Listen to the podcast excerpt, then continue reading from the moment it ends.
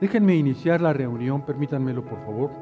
Tuvimos una reunión de oración el viernes impresionantemente íntima, cercana, llena de, de cariño. Éramos pocos, pero se hicieron unas oraciones tremendamente trascendentes en el amor, en la comprensión, en el cariño. Bueno, una de ellas fue para mi esposa. Y, créanme que ahorita Nancy está muy recuperada. ¿Cómo estás al otro día de la oración? Bien. Ah. No, muy bien, gracias a Dios. Dios es bueno. Y como decía hace un momento Raúl, tenemos muchos motivos para estarle agradeciendo, bendiciendo, honrando de corazón, de palabra y de, y de acción. Bien. Ahora voy a desayunar, si me lo permiten, y quiero que pongan mucha atención en la pantomima esta que voy a tener que hacer, que no soy bueno, pero bueno, así, así fue, así es como tengo que hacer. Llego a un restaurante y me traen mi platillo, aquí está mi platillo, mi platillo, está el tenedor. Es una sopa, por cierto, un poquito seca, pero, es una sopa. Yo me siento, la señorita viene, me trae aquí mi platillo que pedí, mi servilleta, todo muy bien, todo muy limpio. Bien, y empiezo yo a, de, a tratar de deleitarme con la sopa que pedí. Y al momento que la pruebo, Señorita, señorita, usted sí, sí, usted, viene un momento, por favor, sí, ahí viene la suya. Está fría la sopa, señorita. ¿Me, la, ¿Me puede hacer el favor de calentármela y volvérmela a traer? Sí, cómo no. Pasa un tiempo, viene otra vez, trae la sopa, la pruebo, otra vez fría, otra vez fría. Señorita, usted ya no, usted no me entiende. Que venga el gerente, por favor. El gerente, sí. Ya viene el gerente. Díganme ustedes, señor, ya ven que son muy caballerosos, se acercan. Díganme, señor, vayan viendo lo que estamos platicando, porque esto tiene una repercusión en la, en la conferencia, en la enseñanza que vamos a tener. Es un paréntesis. Viene el gerente, se para. Sí, señor, ¿en qué le puedo servir? Oiga, hace rato le pedí a la señorita que mi sopa estaba fría. Y mire, otra vez está fría. Oiga, que no sé si no saben hablar ustedes español o no entienden o qué. No, no, no. Permítame, señor, por favor. Se lleva la sopa al gerente. Al rato me la trae el gerente otra vez. Señor, espero que ahora sí sopa esté en condiciones agradables para usted. Otra vez fría. Otra vez fría la sopa. Yo ya me voy de este restaurante. Con permiso, no vuelvo a pisar un pie en este restaurante porque no me hacen caso. Perdón, aquí ya hice un era parte de la pantomima, ¿no? Le voy a pedir si proyectan la imagen, por favor, un diagrama de lo que acabamos de platicar ahorita muy rápido, es tratar de hacer una parodia. Así se inicia la queja, señorita. Por favor, ¿me puede calentar mi sopa? Está fría. Le estoy reclamando a la señorita. Así se inicia la queja, así nace, así es su génesis de la queja. Un reclamo. La señorita me vuelve a traer la sopa, está mala sopa, ya me inconformo y viene el gerente. Y con el, el gerente le vuelvo a decir lo mismo y ya me estoy enfrentando con él. Me estoy enfrentando con él abiertamente. Oiga, le pedí a la señorita y no me hace caso. Y me, se va el gerente con la sopa me vuelve a traer la, sopa de, mal gusto, fría otra vez. Entonces yo me paro ya muy molesto, rompo con la relación que estoy teniendo de cliente, este, de cliente con, con, el, con el restaurante y hago una ruptura parcial y digo, no vuelvo a pisar este lugar. ¿Estamos bien? Así es como se da, así es como se inicia la queja. La queja pasa a reclamo, va a inconformidad y luego viene una ruptura parcial o total. La queja se ha, se ha estudiado muchísimo por parte de los negocios, muchísimo, porque es un tema, es un tema de muchísimas aristas, usted tiene muchos, muchos asegúnes, pros, contras. Este, la, queja puede servir como puede también obstaculizar. Y, la queja se ha estudiado por los psicólogos, por los administrativos, administradores, porque la queja tiene varias vertientes. Nosotros no vamos a tocar todas las vertientes, ni soy experto en, manejo de queja, ni mucho menos, pero sí quisiera yo tocar puntos importantes que considero que nos pueden ser de utilidad, tanto espiritualmente como en nuestra parte eh, personal. Bien. La queja sí, sí sirve porque da alertas. La señorita de hace rato, si la vieron, ¿no? Le dio una alerta la sopa está fría.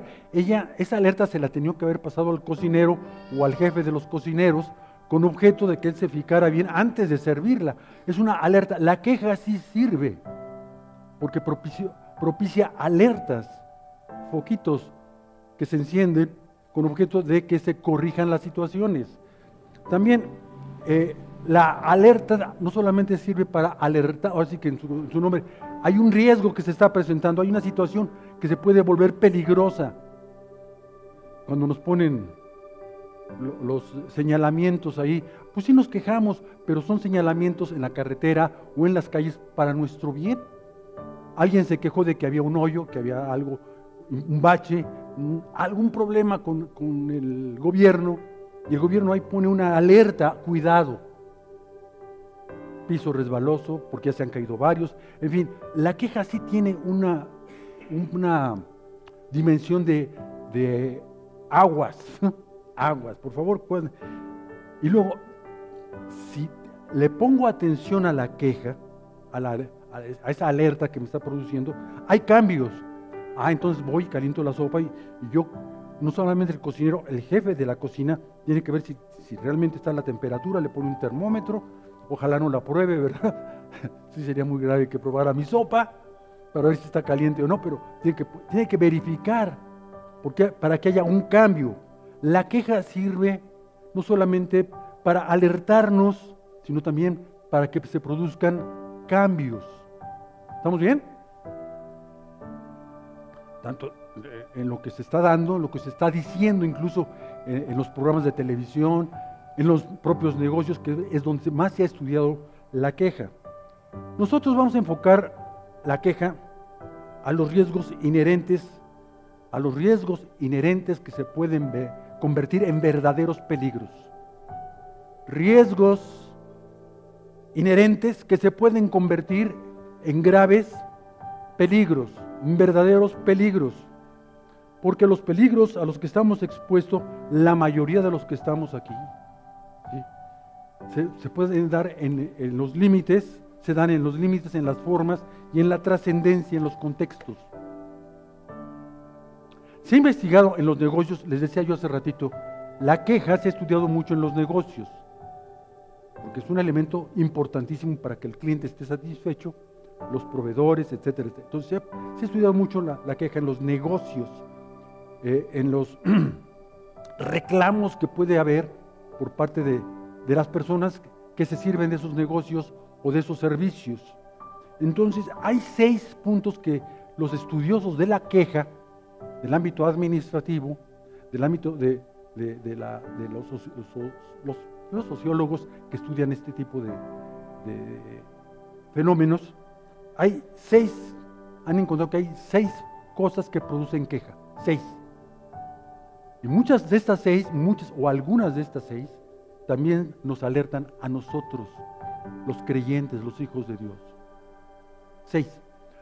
No están basados en la palabra, están basados en los estudios que se han hecho por parte de los eh, sociólogos, por parte de los administradores, y yo creo que también los psicólogos han estudiado eso en los servicios. Razones.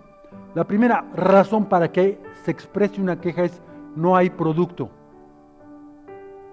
Oiga, ¿me puede dar este plato, no, no lo tenemos. Ah, caray. ¿Cómo que no lo tienen? Va uno a un lugar por una chamarra, no, no hay de su talla. no hay el producto. Va uno a tocar en algún lugar, oiga, ¿me puede dar este servicio por favor porque necesito una credencial? No, ya no tenemos plásticos. No hay el producto, o bien el servicio no se está dando tampoco. Pues la primera razón para que se exprese una queja es la poca disponibilidad o nula del producto que está obligado el proveedor a dar. Aquí el proveedor es el Señor. Aquí es cuando, Señor, no veo claro, no tengo el trabajo que te he estado pidiendo, no, no tengo yo esta situación que te he estado solicitando. No es el punto en este momento para enfocarlo, pero sí hay cosas de las razones por las que se producen las quejas que sí nos competen a nosotros. Sí, es cierto, yo me he quejado con el Señor por esto, porque se ha tardado mucho en sanar, porque se ha tardado mucho en bendecir, porque se ha tardado mucho en esto, en el otro. Humanamente hablando, volviendo a la parte administrativa de los sociólogos, la queja también se produce por el mal servicio. Mal servicio o la mala calidad de lo que acabamos de comprar.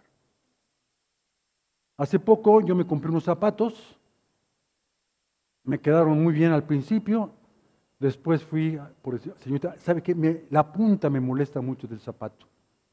Porque ¿sabe qué? Que yo, yo no estoy acostumbrado a zapatos tan puntiagudos.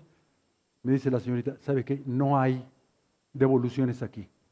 Se llevó usted un producto que estaba en oferta, no hay devoluciones. Oiga, ¿con quién tengo que hablar? Hable usted con quien quiera. Aquí no hay devoluciones.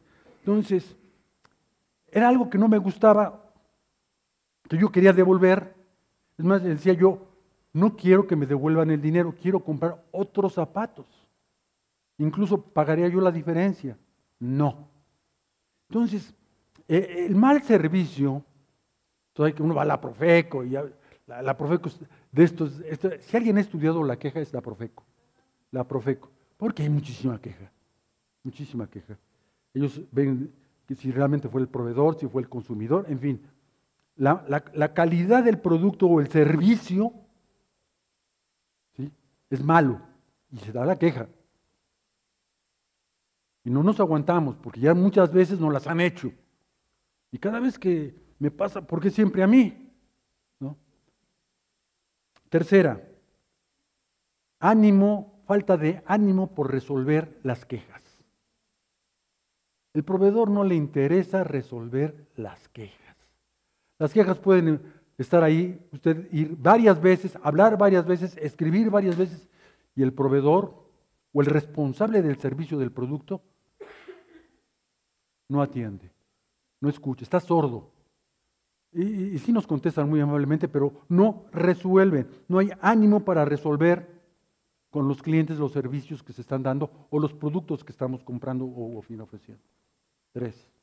La cuarta, no hay seguimiento a las quejas. Ya me, ya me tomaron mi queja, ya escribí lo que, en el formato, en el internet, lo que tenga que hacerse. Lo que tenga que hacerse.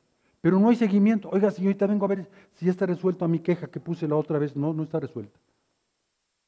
Espéreme, venga mañana. Y así me traen cíclicamente. Voy a cada rato a ver si mi queja ya está resuelta, porque me interesa a mí que se resuelva. Y no hay seguimiento a las quejas. Y se empiezan a pasar la bolita, ¿no? Es que yo ya se le pasé al administrador y el administrador se la pasó al jefe de servicio, y el jefe de servicio al supervisor. Y se pierde en ese contexto quién quedó para resolver la queja o para dar informes de la queja.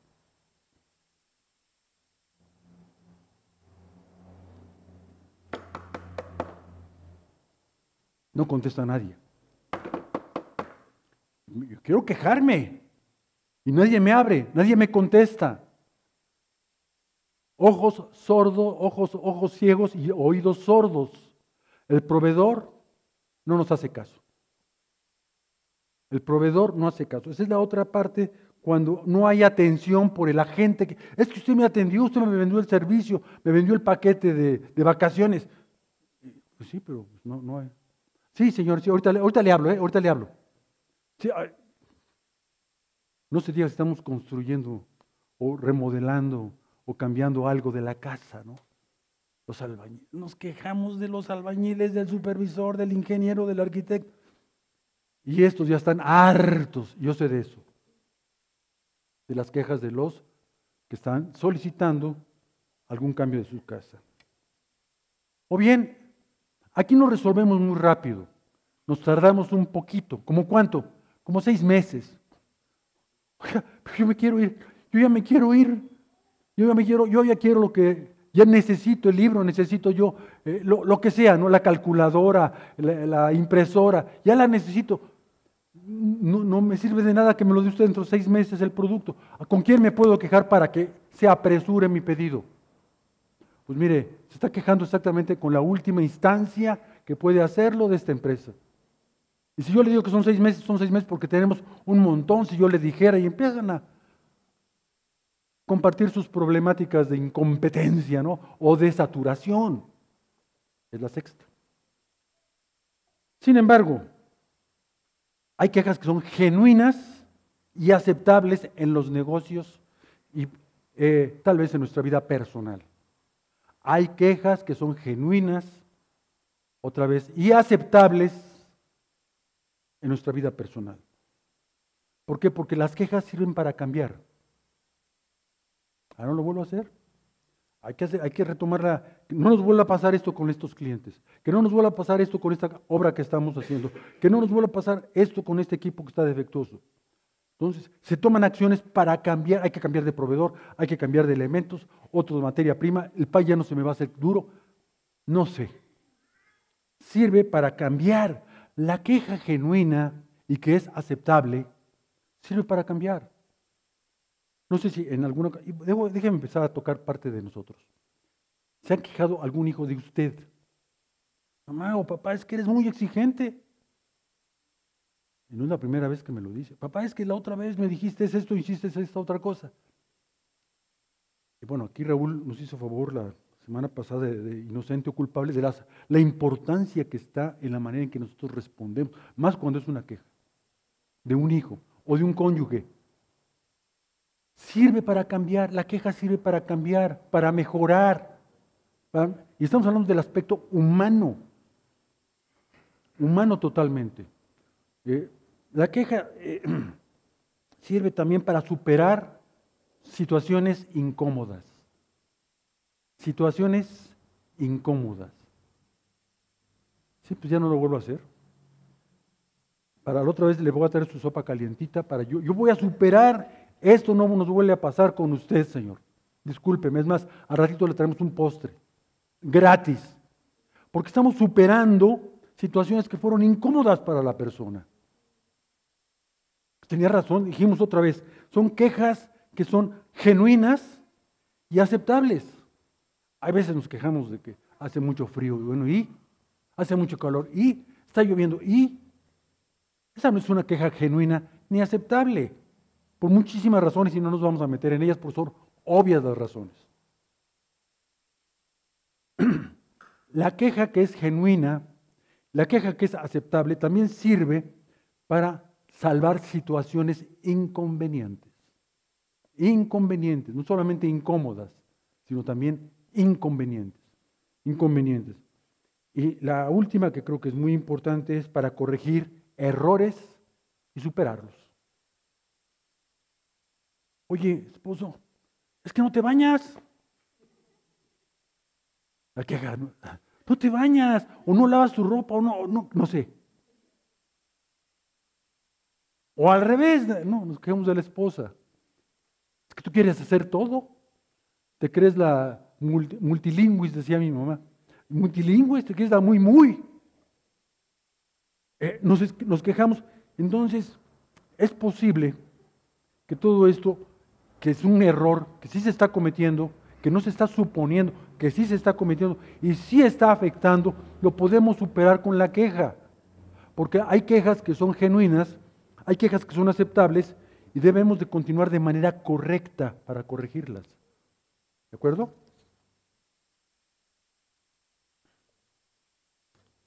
Los negocios, los que son serios, que están preocupados por la atención al cliente, han puesto muchos recursos para que las quejas sean atendidas en tiempo y en forma, de la forma correcta. Uno de ellos es un buzón de quejas. No sé si han ido a alguna empresa o en su propia empresa, para los trabajadores hay un buzoncito, buzón de quejas. Ahí pone, escribe uno su queja, pone uno sus datos y mete uno la queja. Donde yo trabajo, hay un buzón de quejas y pudimos, con, gracias a todas las quejas de los compañeros que trabajamos ahí, que somos como unos 250, muchas quejas para cambiar el proveedor de servicios del comedor. Dios. Y eran los dueños de este comedor que teníamos muy influyentes con los dueños de la empresa, muy amigos de muchos años, pues este buzón de quejas corrigió el mal servicio que nos estaba dando en muchos aspectos. ¿Qué otro recurso tienen? La atención al cliente. Señorita, fíjese que no me gustó lo que me trajeron. Habla una atención al cliente, el servicio. Oiga, siguen faltando las personas que yo contraté. Atención al cliente. Ah, es un recurso que las empresas han puesto a disposición de, de los consumidores para corregir Oiga, no vuelve a pasar. Sí le cambio ahorita al guardia. Sí, ahorita va para allá y le doy el producto. Sí, en ese momento, hace poquito, domingo pasado tuvimos un accidente ahí en la empresa. Por eso no pude venir. Pero bueno, de regreso, le digo a mi hija, oye hija, necesito un panini de esos ricos que venden aquí y allá. Sí, ya saben que los jóvenes, taca, taca, taca, taca, taca, y boom, llega el, llega el pedido, viene cerrado, yo firmo, y no es el pedido. Me trajeron una ensalada. ¿De veras? Entonces, oye hija, ¿qué crees que nos trajeron? El panini quedó, o la tortita quedó desechada.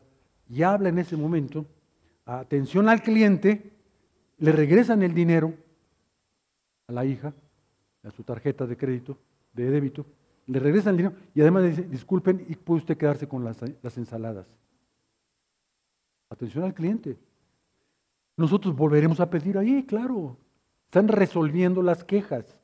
La otra, la otra recurso que tienen es la retroalimentación. Retroalimentación es, oye, esta, esta mesera que me sirvió a mí, tiene que retroalimentar al, al cocinero, al cocinero, decir, que oye, estás sirviendo, no te estás fijando que las sopas van frías. Ten más cuidado, es una retroalimentación. Es una manera de, decirle al otro, al que está eh, eh, al servicio, oye, hay que hacerlo de otra manera. Vamos a cambiar. La retroalimentación es muy útil, no solamente para los servicios y los negocios, para todo. Para todo. Hija, ya te dije que tienes que dejar esto bien aquí y bien acá, bien allá. Está uno, ya te dije, quiere decir que ya le había dicho antes, ahora se lo vuelve a repetir, que quiere decir que hay una retroalimentación. Oye esposa, oye esposo, ya te dije que no me gusta que hagas así las cosas, hazlas de esta otra manera. Es una retroalimentación, no es un regaño, no es un enfrentamiento, es una retroalimentación. ¿Por qué? Porque hay, es un recurso que me va a permitir allá no quejarme, allá no estar volviendo con las mismas de siempre.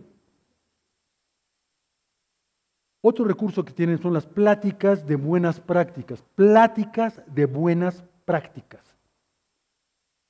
Hay, unos manuales que las empresas deben de tener, ya sea escritas o bien entendidas, de buenas prácticas. Oye, no puedes entrar aquí con tenis. Es un almacén, necesitas botas de seguridad.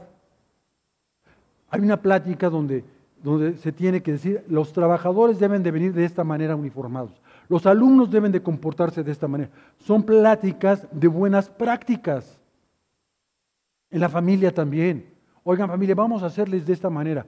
Ahora, no tenemos que gastar más en esta Navidad porque los, recursos son pláticas de buenas prácticas para que todos los entendamos y, le entremos a la corrección de que evitemos quejas y si las hay, resolverlas.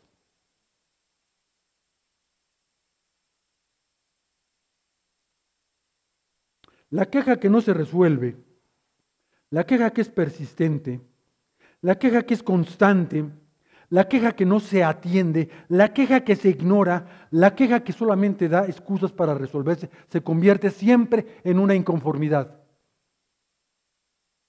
Ya viene el gerente. A ver, gerente. La señorita no me hizo caso. A ver, gerente. Alguien que sí me haga caso. Y con él ya no le pido tan de buenas como le hice a la señorita. Ya me inconformé. La queja se convirtió en una inconformidad y hago un enfrentamiento. Hay un enfrentamiento.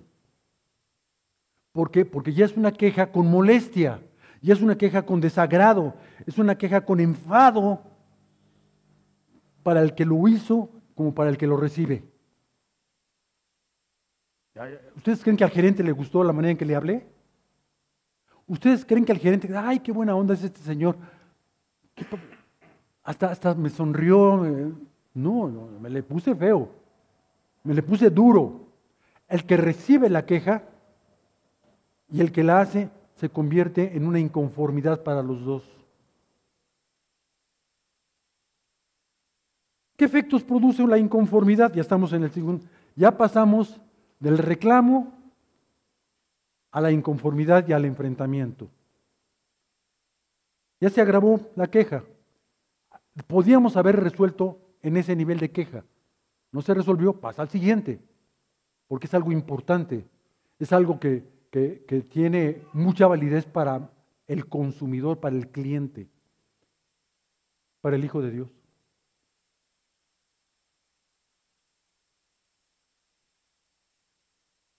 La queja que pasa ya a la inconformidad es muy difícil a veces de parar. Es como una bola de nieve. La queja, si no se resuelve en ese momento, se hace una bola de nieve.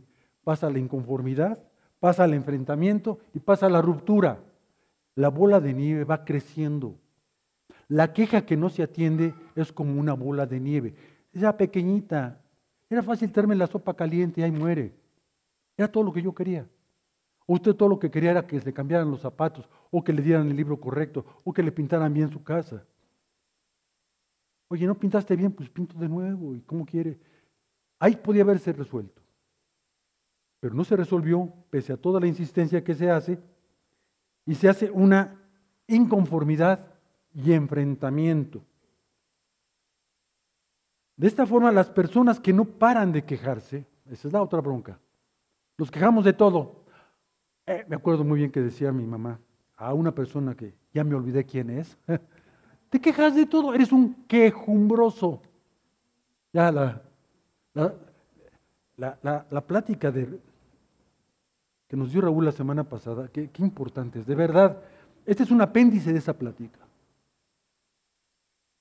Las palabras, qué importantes son decirlas en el momento, comentarlas en el momento, hablarlas de la mayor caballerosidad que se pueda, aunque se merezca lo, peor, ¿no? Como decía eh, eh, Raúl otra vez, nosotros no somos quien para juzgar a nadie.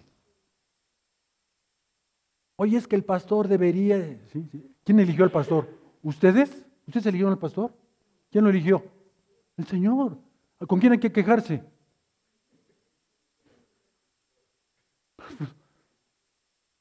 No le quiten el tiempo a nuestro pastor con ese tipo de quejas. Ay, Dios mío.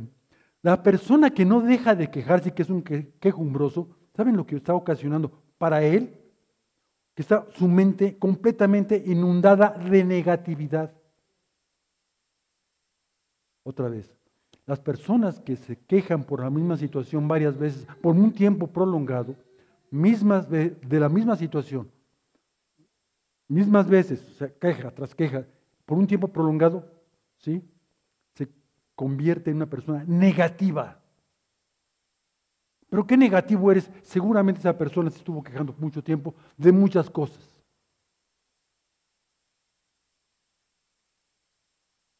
Muy bien. Y si aún persiste la inconformidad y el enfrentamiento, no se resolvió ahí la queja, que era inicialmente sencilla de resolver, sencilla de tratar, o difícil, pero no se resolvió. Pasó a la etapa de inconformidad y enfrentamiento. Ahora viene a una más importante, ruptura. Ah, caray. Ruptura. Ruptura parcial o total, se rompe la relación, se rompe el vínculo. Lo que había sido una queja hoy se está rompiendo porque no se atendió, porque no se dio la, explicación, porque no se dio el recurso, por lo que ustedes, se da el rompimiento. Rompimiento, y que normalmente ese rompimiento no se da con dulzura, se da con violencia.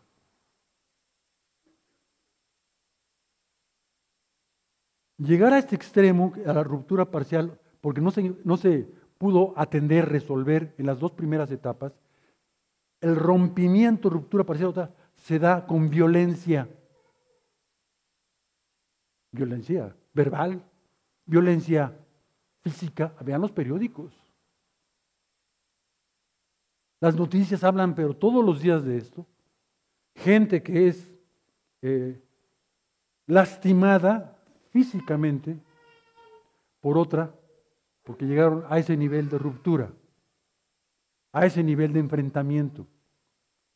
Esta parte de las rupturas violentas no tuvieron respuesta. Cuando hay una ruptura violenta, definitivamente, atrás de esto no hay una respuesta que se debió haber dado antes de llegar a la violencia.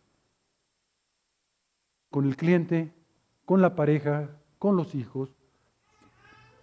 Mamá, acabo de tener una experiencia muy cerca, no propia, con una compañera que le tengo mucha estimación y aprecio y reconocimiento porque es muy, muy inteligente. Tiene, dos hijitos, ojalá no me escuche ella porque no le va a gustar que esté aquí exhibiéndola. Tiene dos hijitos de 15 años y de 8, 9 años. La de 15 años, oye hija, ya te dije que tienes, ¿se acuerdan de la, la cuestión de los tenis de la plática que nos hizo Raúl? Algo muy parecido. No hiciste la tarea, no la llevas bien resuelta y no es la primera vez que te lo digo. Y hazla bien y no vas a llegar tarde a la escuela y la está regañando antes de irse a la escuela. Mamá, tú te tienes que ir a trabajar, tú ya vete a trabajar y yo lo resuelvo. Se va la mamá, regresa la mamá y la hija ya no está en la casa. Ruptura parcial o total. Y la mamá a buscarla por todos lados y no la encuentra. Y, yo tratando de, de darle mi opinión y consejos, ¿por qué no? Si ella se fue, está segura. La bronca es cuando ella no se va, cuando alguien viene y la rapta o la encuentra y se la lleva o la sube. Ella se fue seguramente está con una amiga o con un familiar. Y efectivamente estaba con una amiga y se quedó, pero eso lo sabe ella dos o tres días después. En ese nivel donde hubo la ruptura entre mamá e hija, la mamá sufrió inmensamente. Paréntesis, me dio la oportunidad de compartirle. Cierro paréntesis. No sé si será el plan del Señor. Que la hija después ya apareció y ya están muy bien. En este momento las dos se han puesto de acuerdo, están caminando por la misma, pero ya se dieron cuenta las dos, la hija y la mamá, de que la mamá de qué es capaz la hija y la hija, oye, no hay como mi casa. Sí, sí, sí, sí. Entonces, se pueden llegar a situaciones de violencia de todo tipo, física, emocional. Eh, hay gente que llega a matar, o sea, a cometer homicidios. Homicidio. Ah, sí. Vos no, sacan cuchillos, una piedra, la pistola. Homicidios. O bien, si la gente es muy interna, come para adentro, no, no mato, pero todo el coraje se queda aquí. Toda la frustración se queda aquí. ¿Y saben qué pasa? Se matan. se matan. Ahí se, se llaman paroxismos, son los extremos de una situación incontrolable.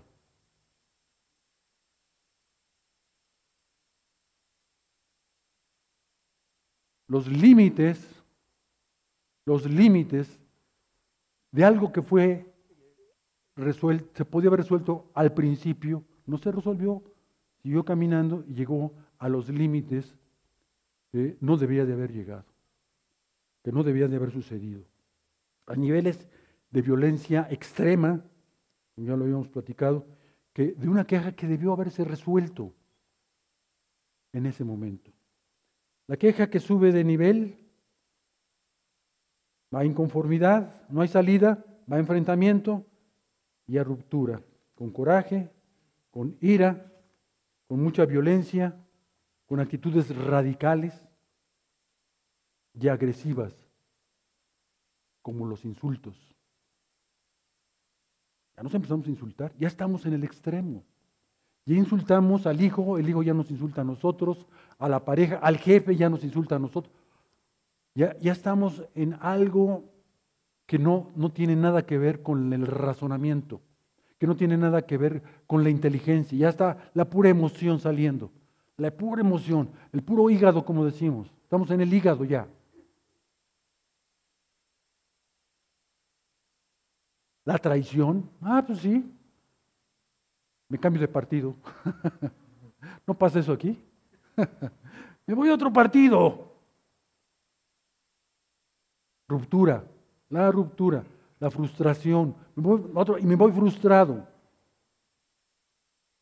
Y todo se inició en una queja que no fue atendida, que no fue escuchada. Dejó que caminara y se acabó. Punto final de la parte de introducción. Para nosotros los cristianos, para nosotros los hijos de Dios, todo este contexto que acabamos de, comentar, aunque son menos probables llegar a la ruptura, menos probables, pero no desaparecen del todo. Son menos probables, pero no desaparecen del todo.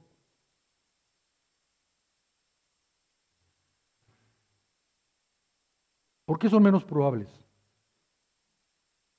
Porque nos hemos quejado, inconformado, molestado. ¿Con quién? Con el mismo Señor. No, no. Lean Job. Al ratito les voy a dar una. Pobre Job. Pobre Señor. Pobre de nuestro Dios estar escuchando a una persona que se quejaba incesantemente, que pedía esto, que se cambiara la vida, que estaba de veras si alguien se queja en la Biblia, es Job. Y hay, eh, hay infinidad. La queja en la Biblia aparece desde el Génesis. La mujer que tú me diste, le dice Adán, ¿verdad? Se está quejando. ¿Por qué, por, qué, ¿Por qué te portaste mal? Le dice el Señor, como los papás. Porque tú me dices una mujer. Me quejo de la mujer que me diste. Si no hubiera sido por ella, estaríamos a todo dar. ¿Quién sabe?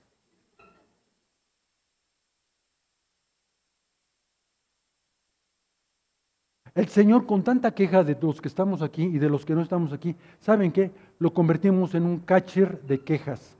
¿Saben el béisbol ustedes? El que está atrás del bateador se llama catcher.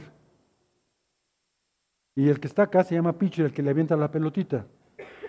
Acá está el Hijo de Dios y el Señor se convierte. Lo convertimos en un catcher. Les pregunto, ¿ese es el papel de nuestro Dios? ¿Ese es su, ese es su es uno de sus atributos es ser catcher.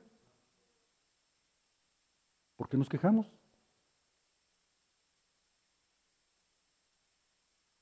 es un catcher de inconformidades, es un catcher de lamentos, es un catcher de molestias. Y lo digo con todo respeto, a veces de arrebatos nuestros.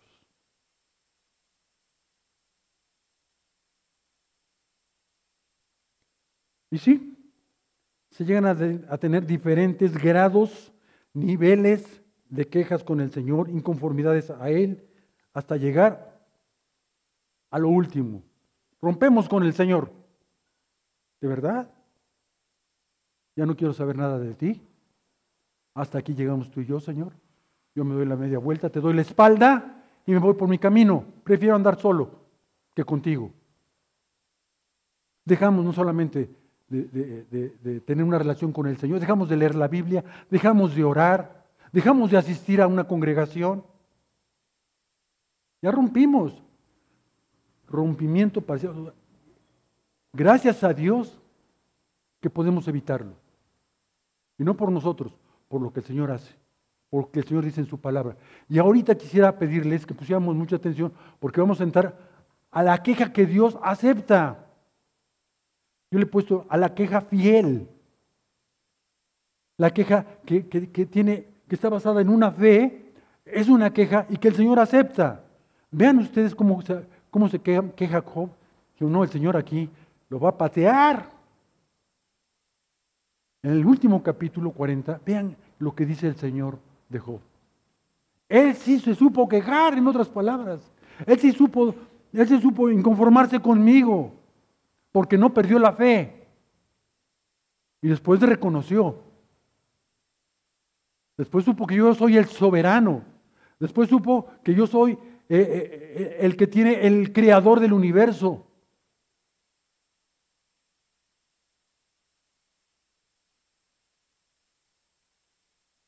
La queja tuya y mía, vamos a hablarlo así, ya, entre aquí entre nosotros, nuestras quejas de nosotros, de los que estamos aquí en vida y propósito, ¿sí?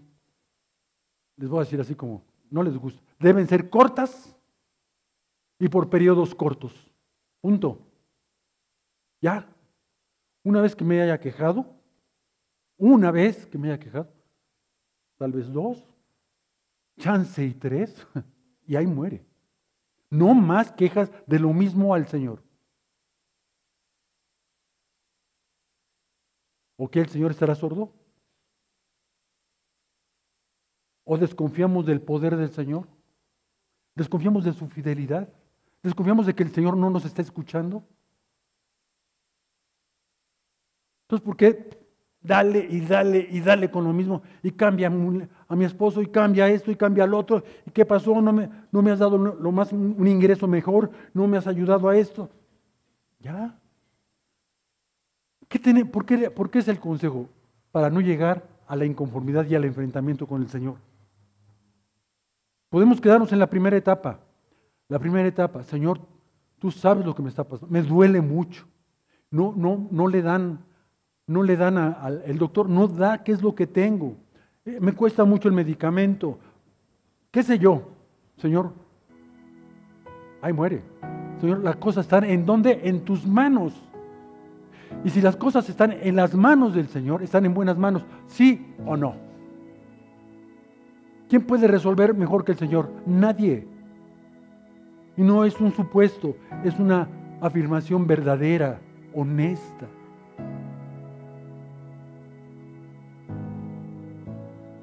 Periodos cortos y no muy repetitivos, ¿sale? Primera. Segunda, quejas con hechos, ¿no? Vamos a quejarnos con el Señor de hechos.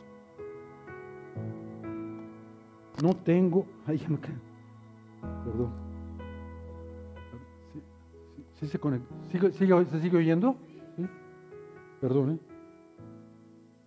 No tengo dinero, Señor. Es un hecho, miren no tengo dinero.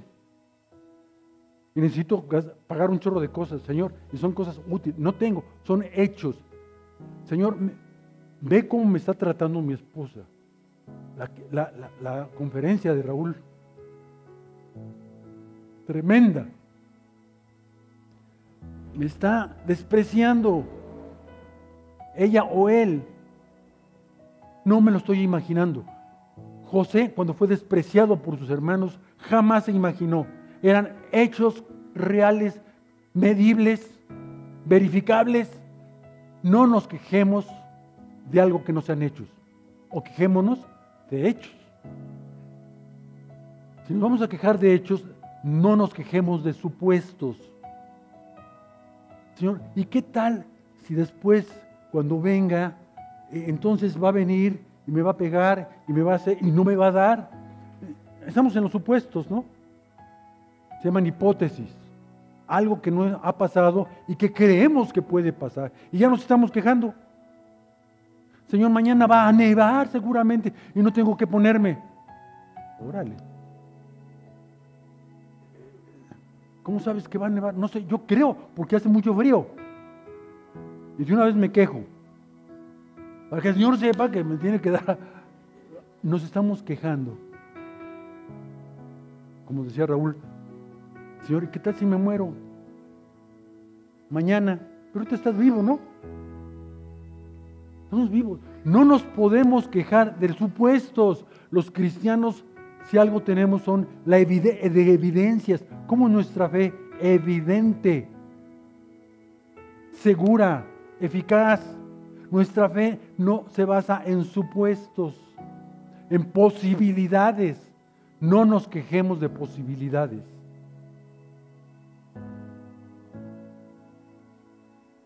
No nos quejemos si tenemos un corazón defraudado. Alguien me defraudó y me quejo con el Señor. ¿Por qué la pusiste en mi camino?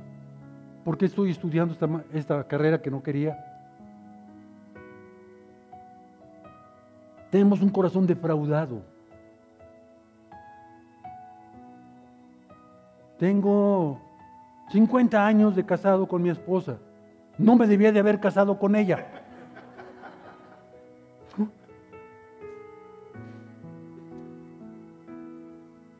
Corazón defraudado.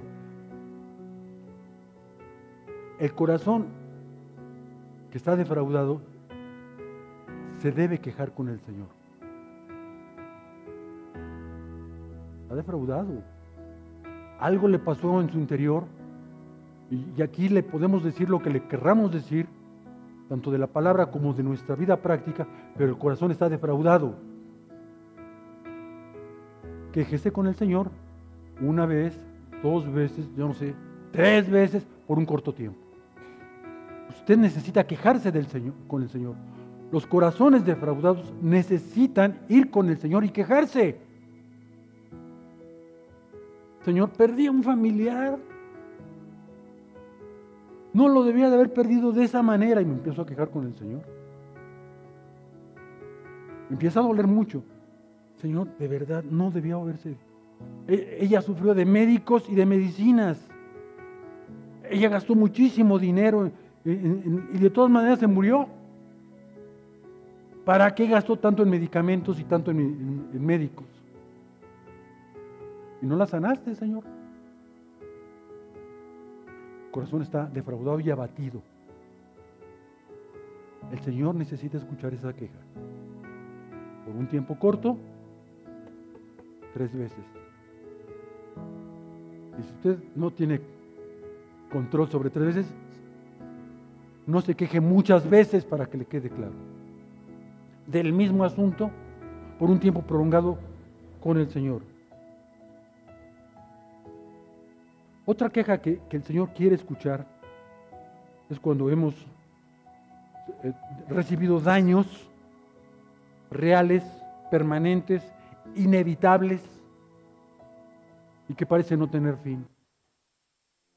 No, se corrige esta hija no se corrige, ya le dijimos, ya la llevamos hasta lugares especiales donde tratan la conducta, y ya le dijimos, ya le reventimos, ya la regañamos, ya le prohibimos. ¿Qué hacemos, Señor? El Señor va a dar respuesta, como nos las ha dado a muchos, los que estamos aquí. Son quejas auténticas y son quejas que no han perdido la fidelidad en Él ni en su palabra. Quejas auténticas, quejas que no han perdido la fidelidad. Seguimos viendo la fidelidad de Dios, ahí tenemos la queja. Y seguimos viendo la fidelidad de Dios y en su palabra seguimos confiando.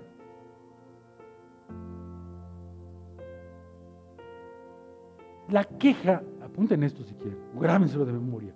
La queja que no contradice la palabra ni critica a Dios es una queja auténtica.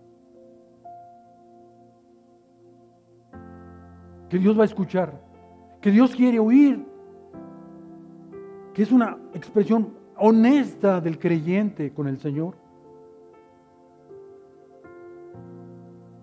Déjenme leerles un pasaje. No sé si puedas proyectar eh, Romanos. Yo te digo, cuando nomás quiero que escuchen y luego ya lo proyectamos. Ya que la creación, dice la palabra, ya que la creación misma fue sometida a frustración. La creación misma fue sometida a frustración. Eso no sucedió por la voluntad de Dios. Eso no sucedió por la voluntad de Dios, sino porque así lo dispuso. Así estaba dispuesto. No había necesidad de hacerlo. Pero lo hizo con la confianza de que la creación será liberada. Será liberada de la corrupción a la que está sujeta y así compartirá la gloriosa libertad de los hijos de Dios.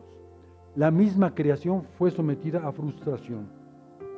Sabemos que toda la creación gime. Que quejarnos, está gimiendo la creación. No estamos en un baile, no estamos en una cena de risas y alegría. Dice, sabemos que toda la creación gime como si fuera a dar a luz. De ese nivel son los dolores de lo que está sucediendo. Y no solo gime ella, sino que también nosotros que tenemos los primeros frutos del Espíritu, gemimos en nuestro interior mientras esperamos, mientras esperamos ansiosamente el día de nuestra adopción, es decir, el día cuando nuestros cuerpos sean liberados. La última liberación es nuestro cuerpo. El Espíritu es renacido. El cuerpo será liberado de su situación de, decaimiento, de lo, que, de lo que nos está pasando. Es Romanos 8 del 20 al 21, por favor. Romanos 8 del 20 al 23, perdón. Él sabe que la, creación y nosotros estamos gimiendo. Y cuando gemimos normalmente nos estamos quejando.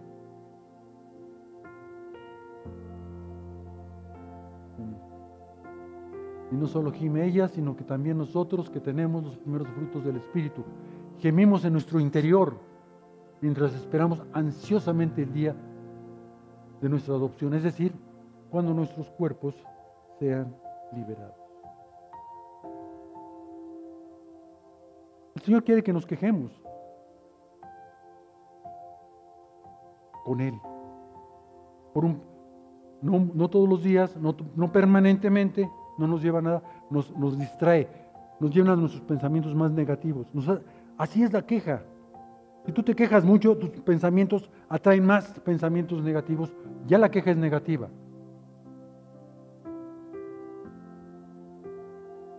Por si hay algo muy importante. ¿eh? Las quejas a menudo son quejas sin fe. Son como murmuraciones en contra de Dios. No sé si tengas ahí las citas de número. Le voy a pedir a, Carlitos si me ayuda a pasarles unas, unos apuntes. en los apuntes va el diagrama.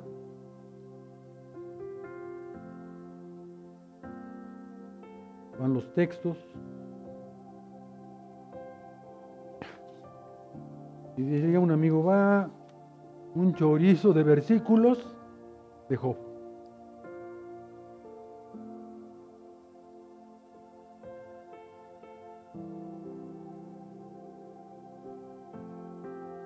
La Biblia nos advierte que una cosa es quejarnos y otra cosa es murmurar, es gruñir. Cuando nosotros murmuramos entre dientes, ¿no? Con Dios, estamos dudando de que Él es Dios. Señor, ¿no podrás cambiar mi vida, este hábito que tengo? ¿No podrás hacer empezamos a murmurar, Señor, yo he hecho muchos intentos. Miren, me voy a, voy a abrir aquí con ustedes, porque son experiencias reales. Yo tenía un problema muy, muy fuerte. Decía eh, Raúl en, el domingo pasado acerca de las cosas que hemos repetido muchas veces y que ya no deberían de estar en nuestras vidas. Pues yo tenía una, una yo fumaba desde los 12 años. Y yo iba a la iglesia y me sentía yo indigno. ¿No? Yo quien fuera como el joven fulano, el joven sultano. Había jóvenes que estaban estudiando en el seminario. y yo fumando. A escondidas, por cierto. Nunca. No, no, no, no. Y tenía una manera de no, oler a cigarro cuando yo llegaba a la casa, ya en preparatoria, masticaba unas hojitas que quitaban. Pero, pero yo, Señor, no estoy conforme conmigo. Yo no quiero ser así. Yo quiero cambiar. Paz. Y mira, Señor, por favor, ayúdame. Señor, y he hecho esfuerzos. y hago una, decía yo, hacía yo unas, ¿cómo se dice? Así por cinco días, diez días, un mes. Hacía yo mis tandas de tiempo sin fumar y de repente otra vez a fumar. Y yo, Señor, no quiero fumar. Te lo digo a ti y te lo repito a ti. Y yo llegué a la facultad de ingeniería y todavía yo fumaba. Escondidas. A escondidas. De un día para otro el Señor me lo quitó. Y un día me levanté, 23 años, algo así, me levanté de cama. No se me antojó el cigarro, no quise fumar. Los, los que yo traía los tiré, me ofrecían, no aceptaba. No tenía yo ya la necesidad. Porque yo confiaba en que el Señor me iba a ayudar. Las quejas de nuestras conductas que le decimos al Señor tienen que ser con fe. El Señor, si no lo hacemos así, creemos que el Señor no es lo suficientemente poderoso para quitarnos de nuestras vidas o esos pensamientos o esos hábitos que están más allá de nuestras fuerzas. Sin pretextos, ¿eh? No es que yo no puedo levantarme temprano. No, sí te puedes levantar temprano. Sí puedes lavar los trastes. Sí puedes ayudar si puedes componer esta situación, si puedes ir a la iglesia.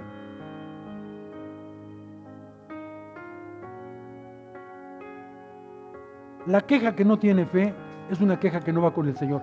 Acuérdense, por favor, de los israelitas, cuando salen de, de Egipto.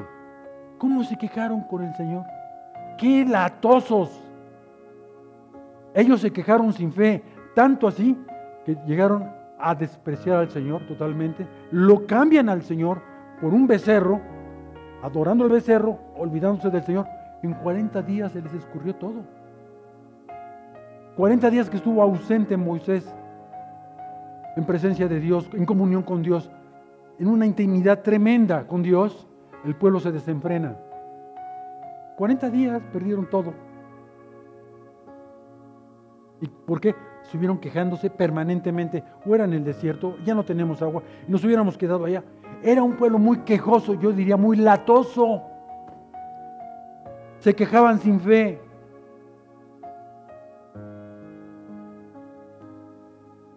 Ay, Dios mío. Cuando nos quejamos sin fe, estamos creyendo lo contrario a lo que dice su palabra. Él me debería de tratar mejor, porque yo estudié maestría, estudié un doctorado, tengo mucha experiencia, he pasado por muchas pruebas y todas las he pasado en la vida. Eh, viene nuestro ego, ¿no? No me debería de pasar porque a mí, porque, porque yo estoy sufriendo. Señor, si tú controlaras el universo, me estarías controlando a mí también. Me estarías ayudando a mí también. No eres lo suficientemente capaz de controlarme a mí, menos el universo. Por eso hay tantas broncas en la tierra. Por eso hay tantas eh, enfermedades. Por eso hay tanta corrupción. Tú no estás controlando. Estamos quejándonos con murmuraciones y sin fe. Es un pecado. ¿eh? Quejarnos sin fe es un pecado un pecado grave. Yo no sé de, grados, pero sé que cuando nos quejamos sin fe, nos pasa lo que le pasó al pueblo. ¿Qué le dijo el Señor a Moisés al, pueblo de Israel? ¿Sabes qué? Voy a destruir a todos estos. Los voy a destruir y voy a tener, voy a voltear mis ojos para otro pueblo. Este ya no lo quiero. Imagínense a qué grados tuvo que llegar de extremos el sentir de nuestro Señor y Dios, que dijo, ¿saben qué? Adiós todos, adiós esa obra.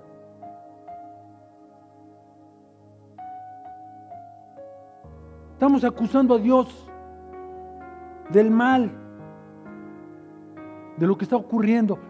tú eres el responsable de lo que está sucediendo en la tierra. Todo el daño que está sucediendo en la tierra, todo el mal, todos los pecados, las gentes, los niños, eh, las hambres, las guerras, tú eres el responsable. Estamos acusando al Señor cuando nos quejamos sin fe de esa manera.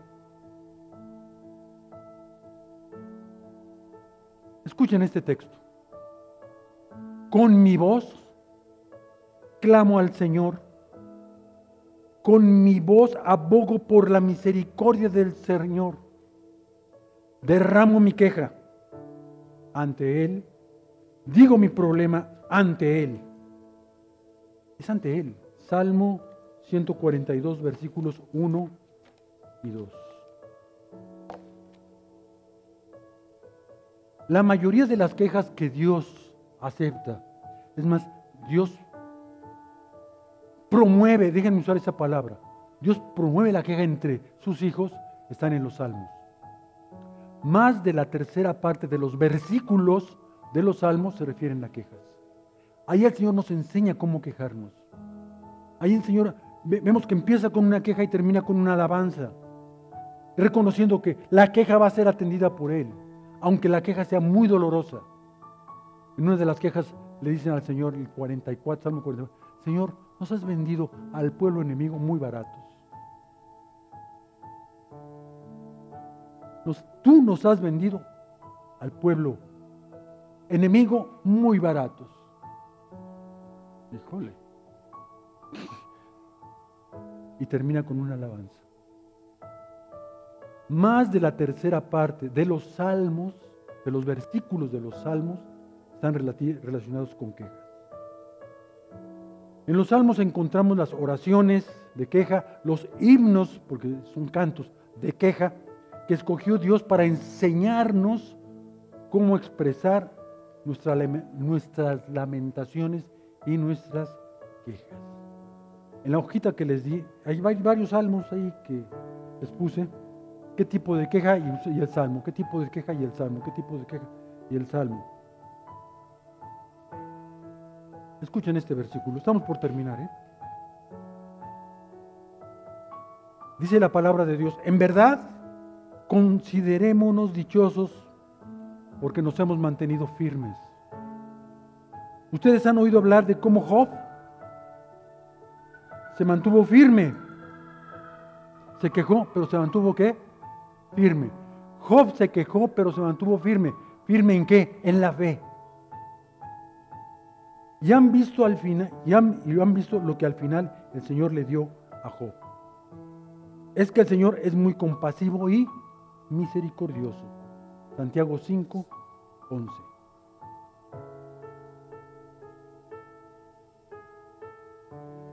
No murmuremos, no le murmuremos al Señor. No dudemos de su capacidad, no dudemos de su señorío, no dudemos de que Él es el rey, de que Él es el justo. No lo dudemos. Y entonces nuestras quejas van a tener otro sentido. Otra vez, no dudemos que el Señor es el juez, no dudemos que el Señor es el soberano, no dudemos que el Señor es el dueño de la vida, no dudemos que el Señor es el que tiene en sus manos nuestro control y nuestra queja será diferente se la expresaremos diferente. Sin ofensas, sin murmurar, sin calumniarlo, sin desacreditarlo, sin difamarlo.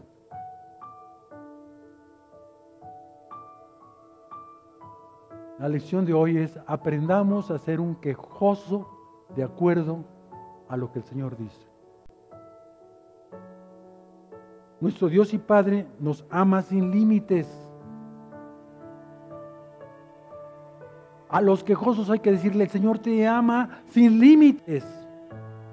El Padre está muy atento a tu vida.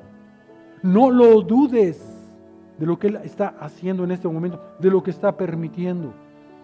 Yo tengo 13 años esperando una respuesta. ¿Por qué la sigo esperando? ¿Estoy muy ilusionado? No. Porque yo he dejado de esperar esa respuesta y el Señor dice, no, sigue esperando. 13 años. ¿Y en qué nos pega, Oli? A los hombres, Raúl, en lo económico. Es una posibilidad económica. Oré, no se dio, dejé de orar. No, sigue orando. Sigue insistiendo y espera. La prueba de la fe más difícil es la, la espera. Uf, cómo nos cuesta trabajo esperar. Él está haciendo lo bueno en nuestras vidas. Otra vez, Él está haciendo ahora algo bueno en nuestras vidas porque nos ama. Y si tú amas a Dios, ¿qué más? Todas las cosas, todas. Cerramos con este versículo de Isaías 43, 10. Dice el Señor, fíjate bien cómo dice el Señor. Pero yo tengo testigos, entre paréntesis, vida y propósito. Los creyentes de vida y propósito somos esos testigos, pero yo tengo testigos, yo le pondré entre paréntesis, que están en vida y propósito. Dice el Señor, ustedes, vida y propósito, son mis testigos elegidos para conocerme y creerme. Conocerme y creerme. Y para entender que solo yo soy Dios. No hay otro Dios. Jamás lo hubo ni lo habrá. Yo soy el Señor y no hay otro Salvador. Así terminaríamos esta primera parte de, o esta parte para no, no comprometer nada de la parte de la, de la queja, ¿sí?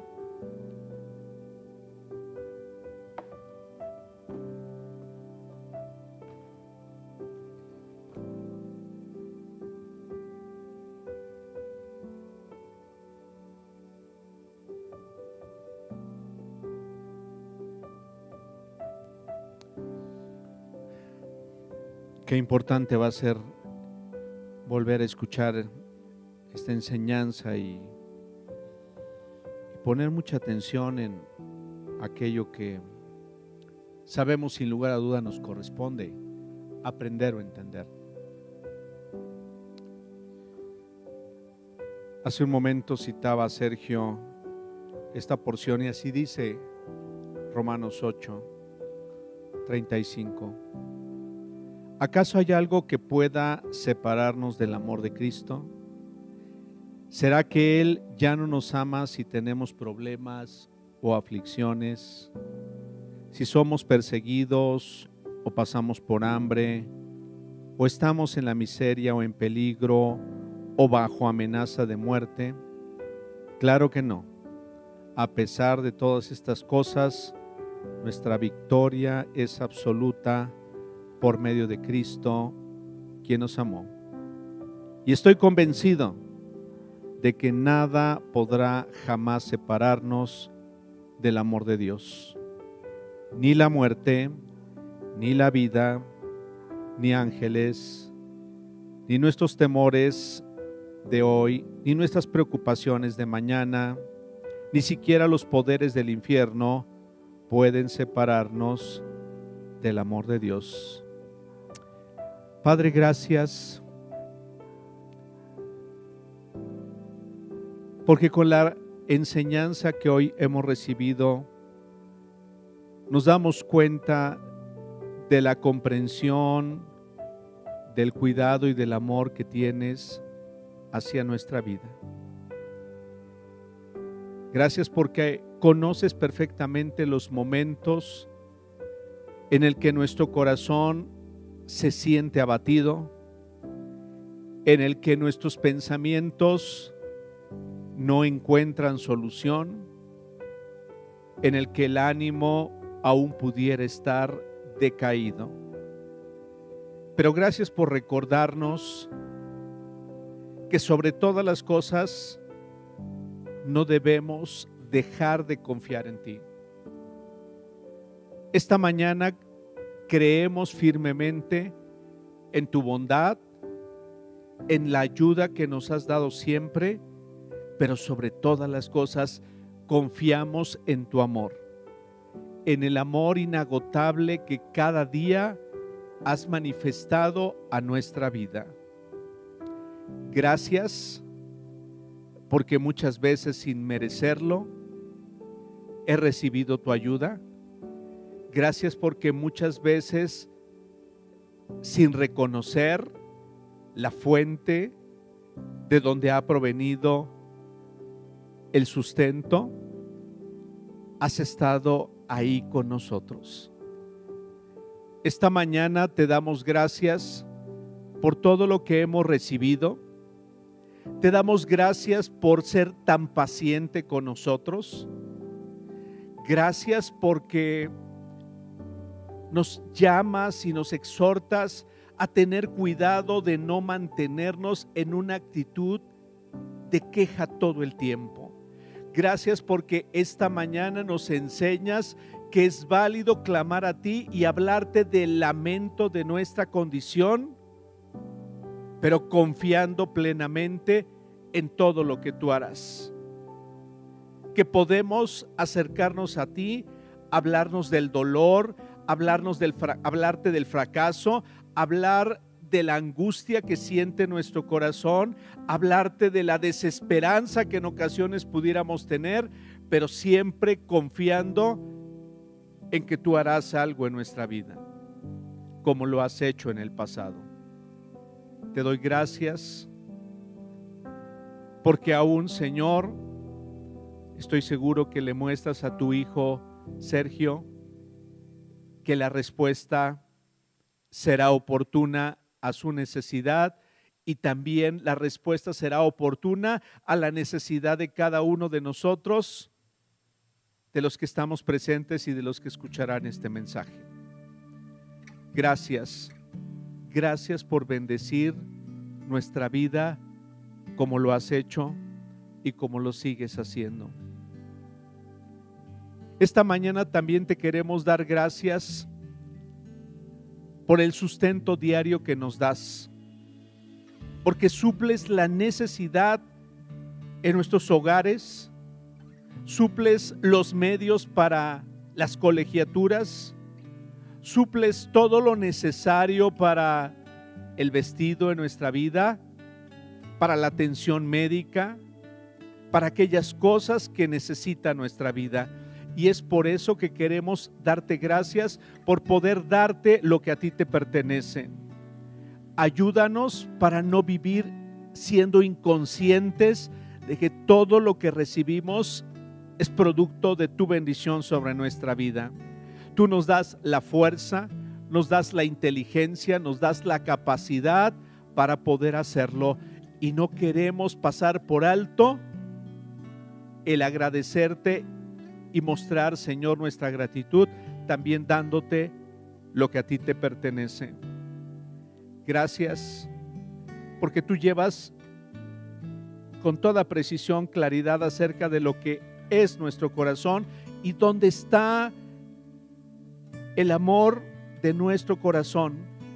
Y estamos seguros, Señor, que si en algún momento amamos las riquezas o amamos lo que estaba material frente a nosotros, tú nos has ayudado para que eso cambie nuestra vida. Te bendecimos y te damos gracias por ayudarnos, por no retener lo que a ti te pertenece y porque estamos seguros que también es de bendición para aquellos que lo necesitan, como nos lo has permitido hacer en vida y propósito. Te bendecimos y te damos muchas gracias por estos diezmos y estas ofrendas que podemos darte. En el nombre de Jesús. Amén. Si quieren un sobre, levanten su mano, por favor. Y ahorita les van a pasar ahí un sobre. Y después de ello, podemos pasar los botes y depositar nuestros diezmos, por favor.